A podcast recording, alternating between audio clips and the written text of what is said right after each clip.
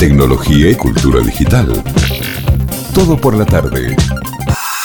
Está ya Juan Veiga conectado. Él es el director de esta compañía que la verdad que tengo muchísimas ganas de conocer sus detalles. Eh, la, compañía es Aquer Generators, una empresa que fabrica generadores que están funcionando en varios países, como puede ser Namibia, por ejemplo, y que logran extraer agua de la atmósfera, ¿sí? Agua del aire, agua potable del aire.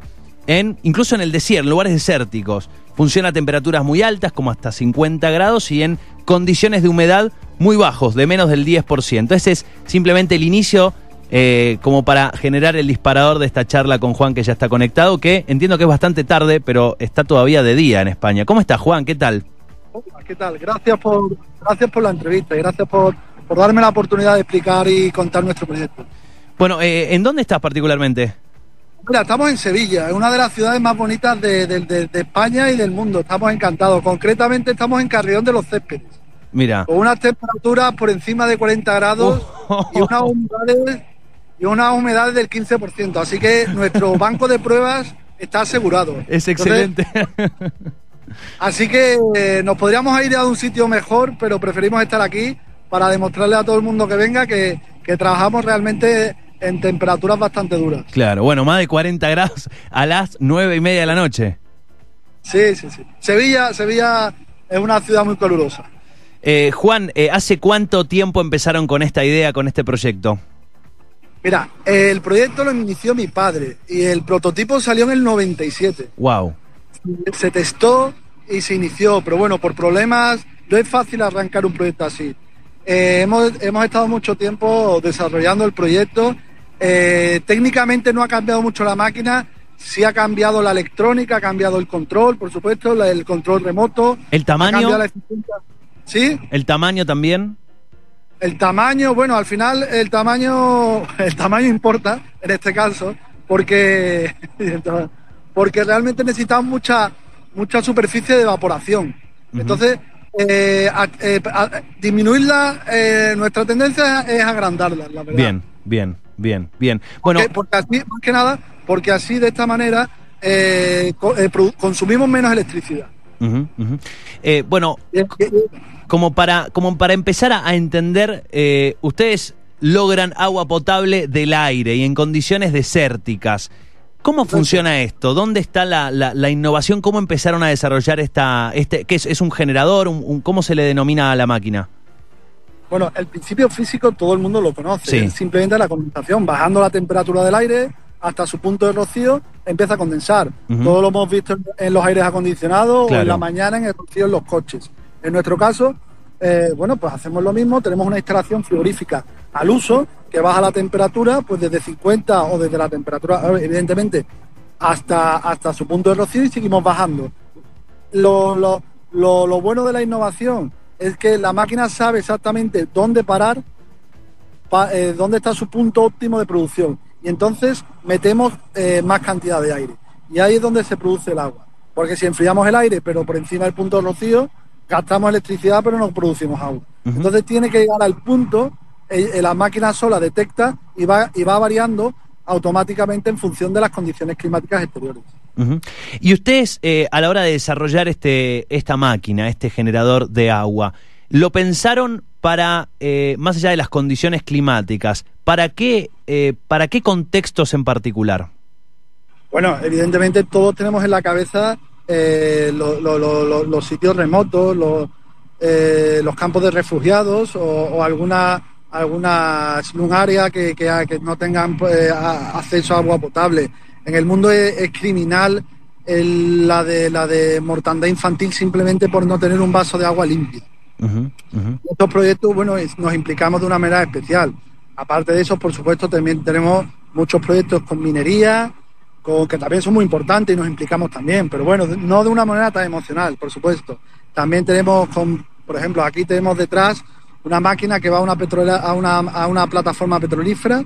Eh, tenemos proyectos de, de, de- de- de energía de hidrógeno, energía limpia.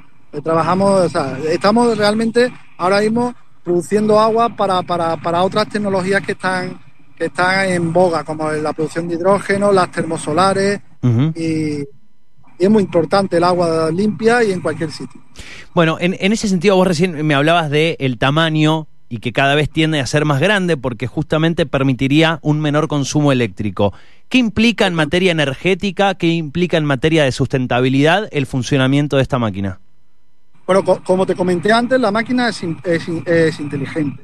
Entonces, eh, jugamos con la, con, la, con la velocidad del aire de entrada, con la turbina y con la temperatura de condensación, la temperatura del compresor. Entonces, si las condiciones son muy duras, el consumo puede subir algo pero siempre tendemos a que, a que, se, que se quede estable. Estamos hablando de que nosotros en unas temperaturas medias y unas condiciones medias estamos consumiendo unos 60 kilovatios hora el metro cúbico, 2.000 litros. Y, y, en cuanto al funcionamiento, eh, una vez que ustedes instalan esta, este generador, eh, ¿qué volúmenes de agua produce? ¿En qué tiempo? ¿Cómo funcionan esos números? Bueno, pues nosotros producimos máquinas desde, ciento, desde 75 litros al día hasta 20.000 litros al día en condiciones tropicales.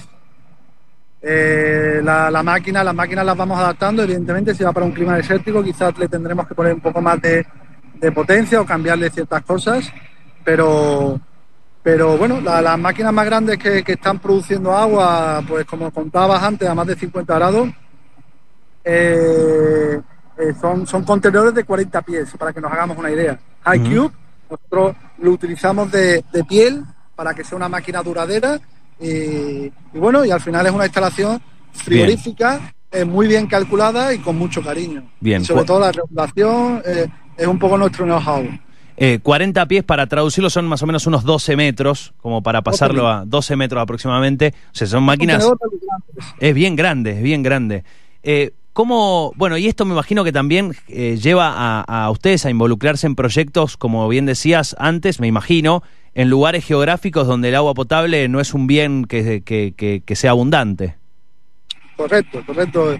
Eh, bueno, pues hemos estado en el desierto del Kalahari, eh, hemos estado en el, ahora mismo estamos haciendo, pusimos una máquina en, un, campamento de refugiados de la guerra siria, tenemos máquinas en la Guajira colombiana, frontera con Venezuela, eh, bueno, y, tenemos máquinas en, Chile, en el desierto de Atacama. Pero bueno, sí, la verdad que cuando, cuando te devuelven una sonrisa a los niños porque ven agua limpia, fresca y, y dónde está la. Y, miran dónde está la. La, la, goma, la, la manguera. No, no, no hay manguera. Esto viene de, la condensación del aire. Se queda un poco extrañado, sí. Claro. Y sonríen. Eh, eh, hombre, implica mucho eh, mucha motivación eh, ese tipo de proyectos. Cuando, eh, cuando me hablas del consumo energético, vos recién me hablabas incluso de algunas combinaciones de tecnología. También me imagino que en lugares remotos donde el servicio de agua potable no es el único bien que escasea, también puede escasear el servicio eléctrico también. ¿Es posible combinarlo, por ejemplo, con su consumo energético, con energía solar, por ejemplo? Con energía solar, eh, nosotros necesitamos electricidad, la energía solar es ideal, energía eólica. Eh, aprovechamos el calor sobrante de un proceso industrial. Aprovechamos, eh, nosotros al final hacemos, damos la solución al problema que nos, que nos pongáis delante. bueno, al final, pues no sé, una vez estamos instalando unos aerogeneradores en el desierto del Kalahari y nos dijeron que no, que imposible, porque los elefantes eh, atacarían las máquinas, claro. Entonces son, variables que no, que no, eh, eh, que, no te podéis imaginar que, los elefantes se ponen nerviosos. Bueno, pues quizás no sean los regeneradores. Al final lo, que hay que ir al sitio y, dar una solución a, según los recursos que ellos tengan. O sea, se adaptan al contexto en cuanto a la instalación. yo, yo cuando hablo de energía solar en medio de África, a mí me dicen, mira, tenemos aquí unos generadores de, diésel que echan muchísimo humo, pero aquí trabajamos así. La gasolina barata. Bueno, pues dale, yo no sé, lo, que vosotros veáis. Evidentemente no es lo ideal. Eh, la máquina no, no produce CO2, es total y absolutamente respetuosa con el medio ambiente, pero por supuesto si la electricidad no es respetuosa, pues bueno, Claro. Claro. agua, importante. Claro, sí, es, es fundamental, es fundamental. Y me decías, vienen desde el 97 y, y en cuanto a, a- más allá de la competencia en sí, en cuanto a, a innovación, ¿es un producto que han desarrollado ustedes y han, y han encontrado productos similares o este es un producto único? Bueno, vamos a ver, nosotros a lo largo del tiempo, eh, al principio, eh, la, la, bueno, que yo todavía era, era eh, todavía estaba estudiando, pero al principio la, la, la problemática que la gente no se lo creía. La gente decía, Ajá. ¿eso cómo va a ser? Entonces, bueno, poco a poco seguimos trabajando, seguimos trabajando. De repente, bueno, ahí hubo un par de compras extrañas y salieron un par de empresas. Bien, después llegaron los chinos, pero bueno, a día de hoy nosotros nos hemos centrado en, en proyectos singulares, de singularidad extrema, donde, la, donde es muy complicado encontrar agua y, y- y en climas desérticos. Y entonces hemos conseguido, yo viendo fichas técnicas de la competencia, pues consumir el 25% de lo que consumen otras máquinas y, y produciendo, bueno, y, y trabajando, pues aquí ahora mismo eh, estamos delante de una máquina en producción. Bueno, ya no hay 40 grados, ya está anocheciendo mientras hablamos, así que habrá bajado a 35, pero ya hemos estado tarde produciendo agua y es la, nuestra diferencia. A esta tarde estamos a 40 grados 15% y este es nuestro banco de pruebas. Claro. A partir de ahí, si nos vamos a climas tropicales, pues multiplicamos por tres la producción y bajamos el consumo. Es nuestra idea. Ustedes, eh, es- sí, per- sí, adelante, adelante, perdón. Sí, sí, no. Ya, eh, bueno, eh, en fin, eh, la verdad es que damos soluciones y, y- y por, lo- por ahora no hemos encontrado ninguna máquina que haga Claro. algo parecido. Mira, como, como referencia, hoy entraba el aire a 40 grados. En el punto de producción estábamos a menos uno. Y la máquina salía y, y echábamos y expulsábamos el aire a 38. O sea, recuperamos toda esa energía térmica mediante intercambiadores Wow. lo que hace que, que recuperemos gran parte de esa, de esa energía, siendo entonces eh, el aire entra a 40 grados, pero en el momento de producción está a más 12. Entonces ya ahí el evaporador puede. Entonces la, la idea es, mediante muchos intercambiadores bien calculados y bien organizados, con una serie de, creo que esta máquina tiene 16 ondas de temperatura a lo largo de todo el proceso, que le van marcando al ordenador de la máquina cómo debe trabajar. Y de esa manera hacemos que se produzca una gran cantidad de agua a un consumo lógico. Eh, ¿A qué temperatura se, se sa- sale el agua? O sea, si yo abro la canilla, ¿a qué, horas, a qué temperatura sale ap- aproximadamente? Bueno, pues contando que, en determina- que estábamos trabajando hoy a menos uno y hacíamos desescarches cada hora o cada hora y media, caían trocitos de hielo del evaporador. Uh, qué bien.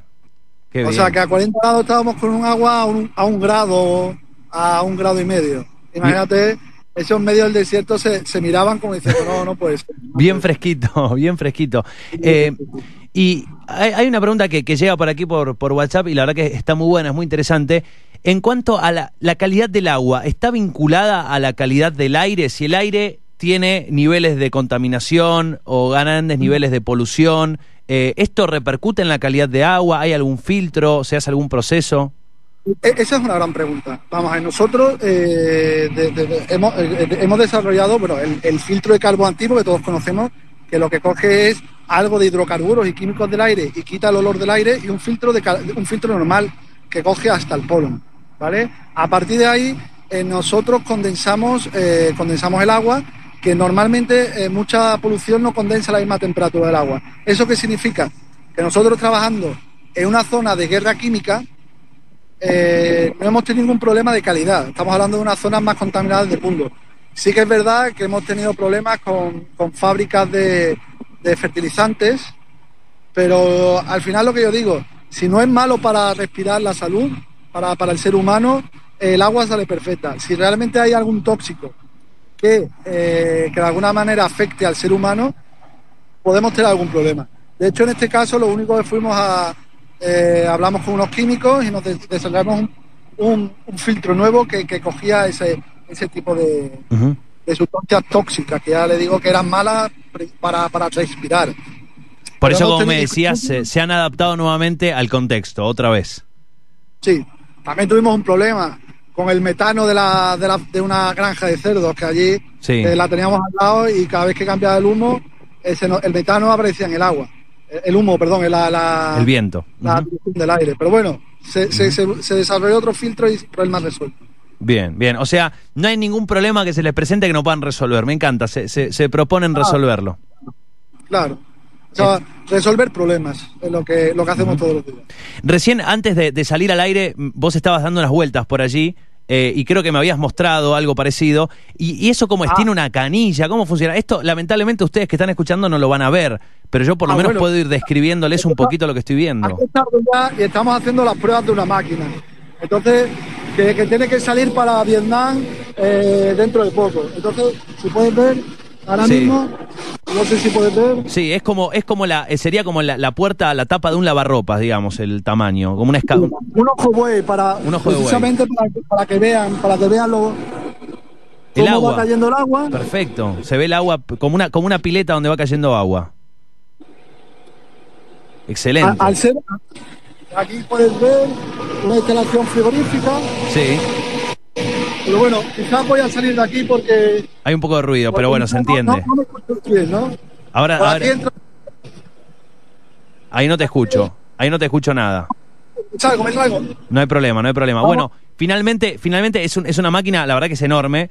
Eh, y ojalá que la puedan ver igual. En, en su web hay fotos de la máquina. Sí, sí. Esta máquina concretamente va para Vietnam, para una plataforma petrolífera eh, va a producir unos 7.000 litros de agua al día. ¡Wow! Y de agua de calidad y perfecta para el consumo. Increíble, increíble. Eh, y ustedes trabajan, me imagino, también con, bueno, en, contacto con ONGs y, comunidades que están trabajando con espacios donde, volvemos a, lo que estábamos hablando antes, ¿no? donde hay lugares donde el agua potable no, no existe. son, eh, son proyectos que nos encanta hacer y además em, eh, de, alguna manera eh, nos implicamos mucho. Es muy eh, nosotros reducimos ahí nuestros beneficios casi a cero, y, pero, pero, pero es un poco ahí un, poco frustrante la falta de apoyo en algunos casos. Aquí las agencias de cooperación de los países ayudan, pero, pero hay proyectos que, que, que claman al cielo que nos salgan de una manera más sencilla. Nosotros pues nos pasamos la mitad del tiempo justificando los proyectos eh, y al final no, nunca llega la financiación. Pero bueno, eh, seguimos ahí, trabajamos con ONGs, tenemos, tenemos eh, de hecho, al final, si te fijas, casi todas las ONGs terminamos, terminan poniendo nuestro logo porque al final les donamos algún equipo o, les condonamos parte de, lo que deben para, para que termine saliendo el proyecto, si no, no salen.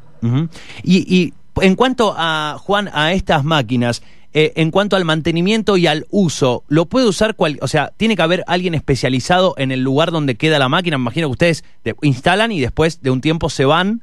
Cuando queda la máquina instalada, ¿es muy, eh, es muy engorroso el, quien tiene que utilizarla? ¿Qué conocimiento necesitan? Nosotros, eh, digamos, dividimos las máquinas en tres, ¿no? las pequeñas, que las pequeñas son prácticamente, tienen el, el mantenimiento de una nevera, de una, que, sí que es verdad que movemos mucha cantidad de aire, entonces hay que limpiar los filtros, eh, depende del, polvo en el ambiente, y ya las mayores eh, les ponemos control remoto. Entonces, el 90% de, de, de, los problemas que hay se resuelven inmediatamente. Bueno, al final hay que adaptar la máquina al, punto, al sitio, si hay algún cambio crítico se van cambiando y eh, en caso de que haya algún problema, pues, pues se hace mediante la eh, gestión remota, se puede indicar a un técnico de frío industrial, pues no sé, se ha llevado algún golpe la máquina, ha perdido algo de gas o hay algún problema, eh, puede irse a alguna sonda, pues se cambia la sonda y punto, no hay ningún problema. Realmente los mantenimientos y las eh, los mantenimientos son sencillos de hacer. Yo, yo, yo soy licenciado en Derecho y, lo hago y ah, me dedico a Bien, bueno, soy el único ingeniero de la, de, la, de, la, de la empresa. ¿El único que no soy ingeniero? No, ni técnico, ni sueldo, ni hago nada. Solo, solo no hago nada. Está bien, bueno, pero una parte importante, hacer los negocios también es importante. Eh, la verdad, Juan, eh, es, es impresionante poder conocerlos. Te agradezco por este rato, por estos minutos, por atendernos tan rápidamente. Hablamos hace unas horas atrás para charlar, eh, coordinar para charlar ahora. Así que agradecerte por, por la amabilidad y el tiempo de explicarnos todo esto que están haciendo. La verdad que está buenísimo. Nos encanta aquí poder conocer eh, este tipo de proyectos que, bueno, eh, digo, generan innovación y también rompen, rompen paradigmas, ¿no? Avanzan en cuanto a ciencia y tecnología eh, y, y no solamente, digo, es el avance, sino también el solucionar un problema actual, ¿no? Y, y eso es, es- es increíble, así que eh, felicitarlos por el laburo que, que están haciendo, por el trabajo que hacen. Muchas gracias. Gracias por la oportunidad de explicarme, de, de contar nuestro proyecto. Para mí, para mi padre, eh, también eh, son muchos años trabajando en esto y para nosotros es mucho más que un trabajo y una empresa. eh, y, te- y seguimos con, con gran pasión. Aquí son casi las 10 de la noche ya y aquí estamos todavía poniendo Bien. en marcha la máquina. Bien, ¿hay algún, me decían que estaban en Chile, ¿hay algún proyecto que pueda llegar a acercarlos a Argentina con alguno de estos generadores?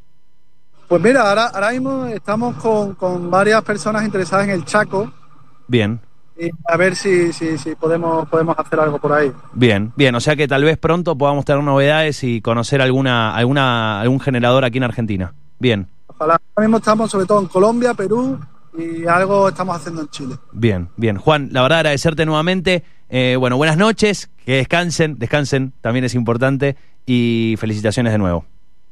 Muchas gracias. Un saludo. Un saludo. Chau, chau. Chao, chao. Allí lo escuchaban a Juan Vega, es el, el director de Aquair Generators. Tecnología y cultura digital. Todo por la tarde.